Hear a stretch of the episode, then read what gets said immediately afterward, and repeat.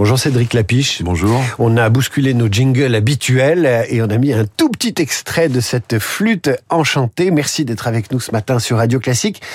La flûte enchantée, première mise en scène à l'opéra après une carrière de réalisateur. Je le disais, 14 longs métrages, si j'ai bien compté, de fiction. Et je ne compte pas les documentaires. Euh, et puis les séries, des séries qui marchent. Il y a 10%, il y a la salade grecque. Que vous êtes-vous dit quand on vous a proposé l'un des opéras les plus populaires du monde à vous, Cédric Lapiche? En fait, c'est Michel Franck, donc le directeur du théâtre des Champs-Élysées, qui m'a proposé de faire ça, et j'ai juste pensé que je pouvais pas dire non. Ah, vous n'avez pas pensé que vous pouviez pas le faire Non, en fait, j'aurais j'aurais dû parce que c'était compliqué, mais mais c'est vrai que l'expérience m'a tenté, disons cette aventure m'a tenté. J'aime beaucoup Mozart, j'aime beaucoup la flûte enchantée, et donc je me suis dit voilà, je essayons quoi. La flûte euh, enchantée, c'est une histoire euh, compliquée et en même temps toute simple. On peut la, la, la, recevoir comme une histoire d'amour, comme un récit initiatique. Certains disent que c'est truffé de symboles maçonniques, je le crois aussi. Comme une aventure aussi poétique. Quel a été votre parti pris? Quelle, quelle lecture vous aviez de cet opéra avant de, de le mettre en scène? En, fait, alors j'ai vraiment euh, relu et réécouté euh, euh, l'opéra. Il il y a un grand décalage entre la, la qualité musicale et la qualité narrative, je dirais. C'est-à-dire que l'histoire est très complexe et la musique est absolument épurée, magnifique. donc, c'était c'était compliqué de d'aborder les les deux choses à la fois. moi, j'ai choisi, disons, de, de parler de la de l'antagonisme entre la, la Reine de la Nuit et Sarastro, sur le fait que la Reine de la Nuit représente la nature dans ce que c'est là de sauvage et de et d'effrayante, et Sarastro représente la civilisation dans soi-disant ce que ça euh, représente de côté apaisant, harmonieux et, de sagesse. Et en fait, euh, quand on lit euh, tout le livret, on voit à quel point la Reine de la Nuit a parfois plus raison que Sarastro, qui est dans l'affirmation de sa sagesse, peut faire peur aussi. Quoi. Donc, euh, donc c'était ça que j'ai un peu euh, essayé d'actualiser, c'est le fait qu'il y a un discours qui, pour moi, est très contemporain sur l'affrontement entre la civilisation et la nature. Et le débat entre nature et, et culture, parce qu'effectivement, quand on a la chance de, de voir cet opéra, euh, ce, ce, grand prêtre, hein, il a, il a un temple très minéral, très géométrique, et puis la Reine de la Nuit, elle évolue dans la forêt, il y a l'oiseleur il y a des arbres.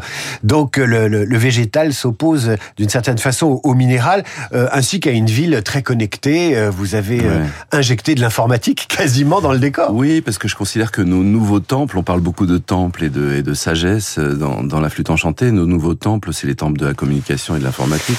Donc c'est vrai que le, le, le, culte qu'on voue, c'est, c'est Internet en ce moment. Donc l'Apple Store est plus une figure de, de esthétique dans, dans, dans, ma flûte enchantée que, que les temples.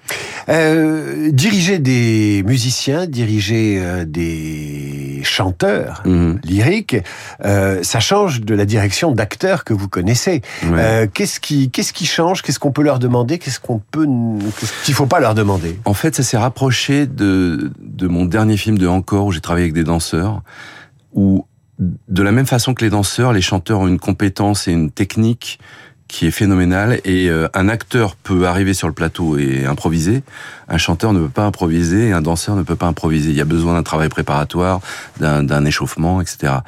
Euh, du coup, il y, a, y a, tout ça qui change en fait. C'est-à-dire qu'on est obligé d'utiliser toute cette technique et en plus dans l'opéra de Mozart, il y a vraiment le fait qu'il explore la musicalité de chaque voix. Il y a les voix très graves, les voix très aiguës des femmes, les voix des enfants et, et, et du coup, il utilise la musique de chaque voix et donc on est obligé d'être au service de ça, je dirais. C'est-à-dire que chaque voix justement a, a une unicité et c'est pas du tout que pareil que le travail avec les acteurs sur un sur un tournage euh, parce qu'on est plus dans l'instant au cinéma. On va se mettre un peu dans l'ambiance, Cédric Lapiche, parce que quand on parle de musique, c'est bien aussi d'en écouter. Alors on n'a pas de captation de votre opéra, donc euh, là je vous passe un, extrait de la, la flûte enchantée. C'est un trio magnifique.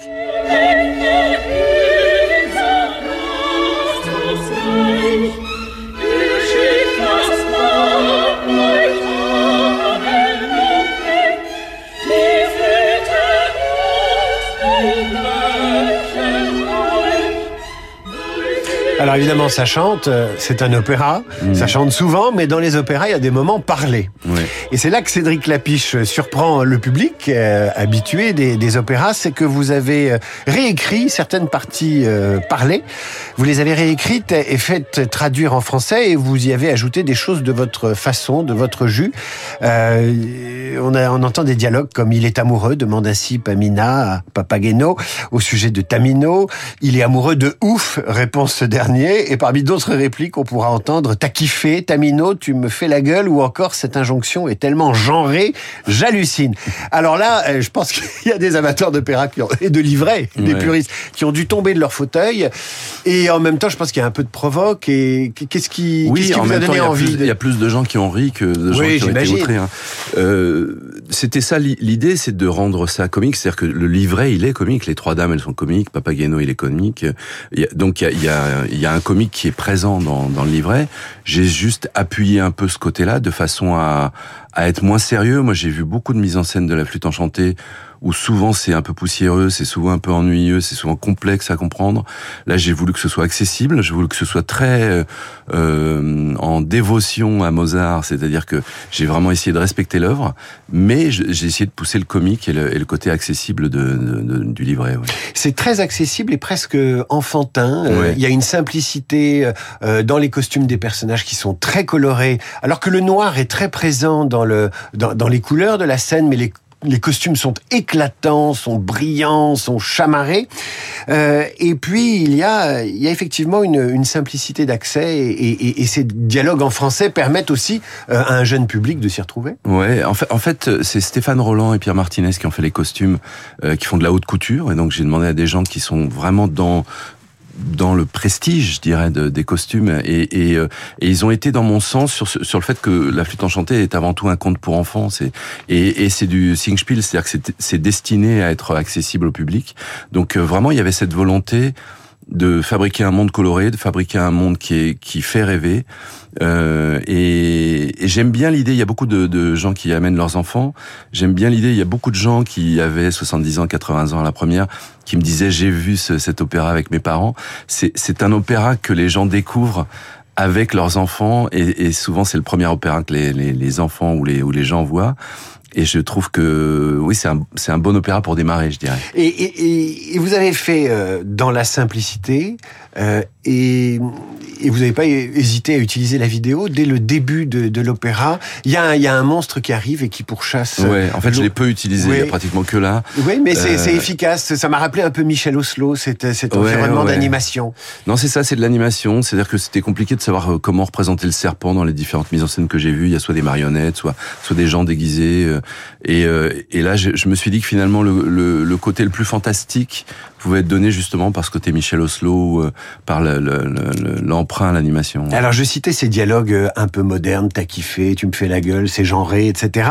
Ça m'a rappelé euh, une Carmen qui avait fait euh, scandale à Florence il y a quelques années, en 2018, euh, mise en scène par Léo Muscato, qui avait fait mourir Don José à la fin de l'opéra, et c'est Carmen qui lui plantait un couteau pour inverser un peu le, Mhm. drame éternel de Carmen de mourir à la fin de l'opéra. C'est des libertés avec le livret que vous vous autoriseriez dans une prochaine mise en Je scène pense pas. J'ai l'impression que moi je respecte quand même ce qui est ce qui est inscrit dans l'œuvre, Euh, mais c'est important et c'est vraiment ce qui se passe avec les grands auteurs, avec Molière, avec Shakespeare ou avec Mozart, c'est que on a besoin d'être en phase avec notre époque et de savoir pourquoi cette œuvre est éternelle, pourquoi elle subsiste avec les différentes époques, et donc c'est important de la de la mettre dans notre époque. Et vous avez compris pourquoi elle est éternelle? Ou enfin oui, je- c'est un peu présomptueux, mais euh, en tout cas je, je je vois à quel point elle a des résonances très fortes avec le monde d'aujourd'hui. Pourquoi? Bah, d'une part, ça parle. euh, Sarastro euh, au, au départ euh, euh, dit euh, il y a un retour de la barbarie. Vous savez comme moi que c'est une phrase qui résonne euh, très fort en ce moment. Euh, tout le discours sur l'environnement et sur le rapport de la nature, c'est vraiment les discussions qu'on a sur euh, est-ce qu'il faut euh, garder une forêt ou construire une autoroute. Mmh. Euh, C'est-à-dire que c'est des discours qu'on entend tous les jours à la, à la radio sur sur le, le combat de l'écologie, quoi. Euh, et euh, sur est-ce que le progrès s'oppose au respect de la nature. Enfin, toutes ces questions sont absolument contemporaines. Donc, euh, c'est toutes ces choses-là font que l'œuvre elle est, très parlante, et y compris, je dirais, dans le combat entre les hommes et les femmes. Euh, évidemment, vous pouvez imaginer que le livret n'est pas très féministe, mais par contre, il y a quelque chose qui est très troublant, c'est que les femmes sont très décriées dans le livret, mais les plus beaux airs sont aux femmes. Et, euh, donc que ce soit Pamina ou que ce soit la Reine de la Nuit, Mozart offre les plus beaux, euh, les plus beaux chants, et, ça c'est assez troublant dans cette œuvre. C'est aussi une œuvre sur l'apprentissage de l'amour par deux jeunes gens. Vous avez euh, filmé beaucoup les promesses de la jeunesse, euh, évidemment dans l'auberge espagnole, mais dans une sorte de suite qui est une série qui s'appelle La Salade grecque. L'auberge espagnole c'était la génération Erasmus, la Salade grecque c'est une génération plus engagée, plus, plus humanitaire, qui qui a le, cœur en bandoulière, si j'ose dire. Cédric Lapiche, qu'est-ce qui vous passionne dans le fait de filmer la jeunesse je pense que les, jeunes, par nature, remettent en question le monde des vieux. Euh, et euh, moi, j'ai trois enfants. Euh, ils ont entre 16 ans et 26 ans. Je vois, je vois à quel point ils remettent en question mon monde. Euh, et, et c'est j'aime bien ça. C'est-à-dire que oh, il y a plein de gens qui euh, qui voilà c'est grosso modo la, la, définition des gens réac qui ne supportent pas qu'on qu'on bouge le monde le monde ancien. Moi j'aime bien le fait qu'il y, y, ait des gens qui soient tout le temps en train d'essayer de poser des questions et de dire est-ce que ça serait pas mieux si on faisait plutôt comme ça? Donc c'est ça c'est ça la jeunesse et c'est ça qui est euh, en tout cas beau à filmer pour moi vous êtes d'une certaine façon le, grand frère européen de toute une génération qui a adoré l'auberge espagnole. Euh, vous avez fait des déclarations d'amour à l'Europe à, travers ces films qui montrent des jeunes gens qui vont étudier dans les capitales européennes, qui voyagent. Comment vous voyez cette Europe aujourd'hui qui est très secouée? Alors c'est ça qui est très troublant. On a beaucoup parlé au moment où je faisais salade grecque. C'est le fait que l'Europe a été, enfin, il y avait un enthousiasme quand j'ai fait l'auberge espagnole il y a 20 ans. Euh, on était dans une construction, on se disait il y aura plus jamais la guerre en Europe, euh, l'Allemagne et la France devenaient amis, on construisait euh, l'euro. Euh, moi quand j'ai filmé, il y avait des francs et des pesetas quand, quand j'ai filmé l'auberge espagnole. Donc l'année d'après, il y avait l'euro, il y avait l'ouverture des frontières.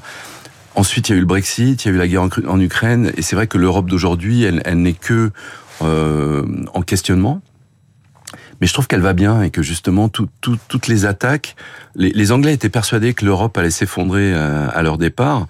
Euh, je pense qu'ils ont fortifié l'Europe et je pense que ça a vraiment aidé l'Europe à, à exister plus fort. Pareil, la guerre en Ukraine, finalement, elle a posé des questions intéressantes à l'Europe. Et donc, oui, elle est secouée. Oui, euh, le monde d'aujourd'hui, il est dur.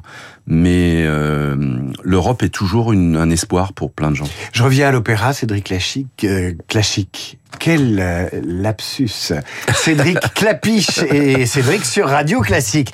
Euh, ça vous a donné envie de faire d'autres opéras, d'autres incursions dans, ce, dans ces domaines euh... Oui, on en, on en, parle beaucoup avec François Xavier Roth, le, le chef d'orchestre. Il me dit il faut que tu continues. Donc ça, ça, me, ça, me, fait plaisir et, et c'est vrai que c'est une expérience qui a été que exaltante. Ça a été très difficile. Il a fallu vraiment que j'apprenne un nouveau métier et c'était vraiment complexe. Mais j'ai adoré ça et c'est vrai que tout le travail avec les chanteurs, avec euh, euh, les, enfin c'est vraiment des, des, grands chanteurs. Et donc c'est c'est assez agréable de voir leur niveau de compétence et donc ça donne très envie de recommencer. Ouais. Cédric Clapiche qui met en scène la flûte enchantée au théâtre des Champs-Élysées. C'est jusqu'au 24 novembre. Ensuite, ça va aller, me semble-t-il, en province. À Compiègne, Tourcoing et Nice. Ouais. Bon, vous vous renseignez sur le, le, le site internet. Euh, vous aurez euh, toutes les dates. Cédric Clapiche, merci à vous d'être venu sur Radio Clapiche ou Cédric Classique, je sais plus. 8h28 sur Radio Classique.